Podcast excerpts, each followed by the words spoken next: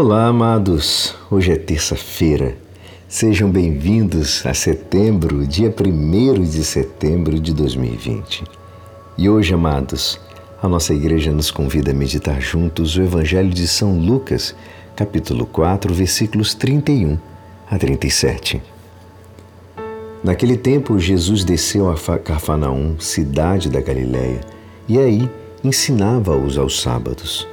As pessoas ficaram admiradas com o seu ensinamento porque Jesus falava com autoridade.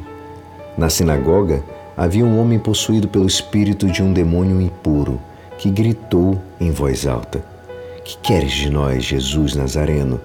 Vieste para nos destruir? Eu sei quem tu és. Tu és o Santo de Deus. Jesus o ameaçou, dizendo: Cala-te e sai dele. Então o demônio lançou o homem no chão, saiu dele e não lhe fez mal algum. O espanto se apossou de todos e eles comentavam entre si: Que palavra é essa? Ele manda nos espíritos impuros com autoridade e poder e eles saem.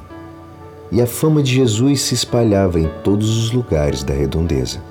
Esta é a palavra da salvação. Amados, hoje vemos como a atividade de ensinar foi para Jesus a missão central de sua vida pública. Porém, a pregação de Jesus era muito diferente dos outros mestres. Isso fazia com que as pessoas se espantassem e se admirassem. Seu estilo possuía a autoridade de quem se sabia o Santo de Deus. Precisamente aquela autoridade no seu falar era o que dava força na sua linguagem. Utilizava imagens vivas e concretas nas suas histórias. As palavras e imagens ele extraía da própria natureza do dia a dia. Isso quando não era da própria Sagrada Escritura. Não há dúvida de que Jesus era um bom observador, um homem próximo das situações humanas. Ao mesmo tempo em que o vemos ensinando, também o contemplamos perto das pessoas fazendo o bem, curando as doenças, expulsando os demônios.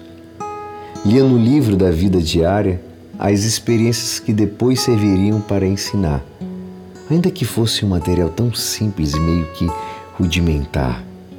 A palavra do Senhor era sempre profunda, deixava as pessoas inquietas, radicalmente nova e definitiva, né?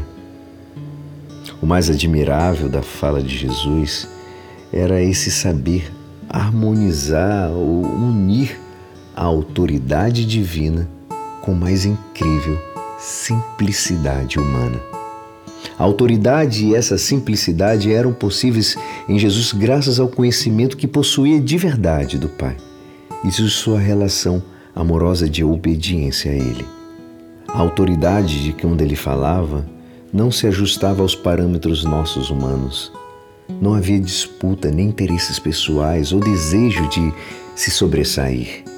Nunca houve nos seus lábios uma, uma vitória pessoal ou uma soberba e nem gritos.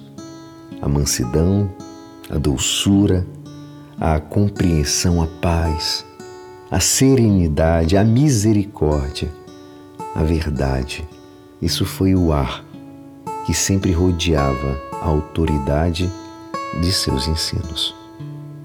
E é assim, esperançoso que esta palavra poderá te ajudar no dia de hoje que me despeço. Meu nome é Alisson Castro e até amanhã. Amém.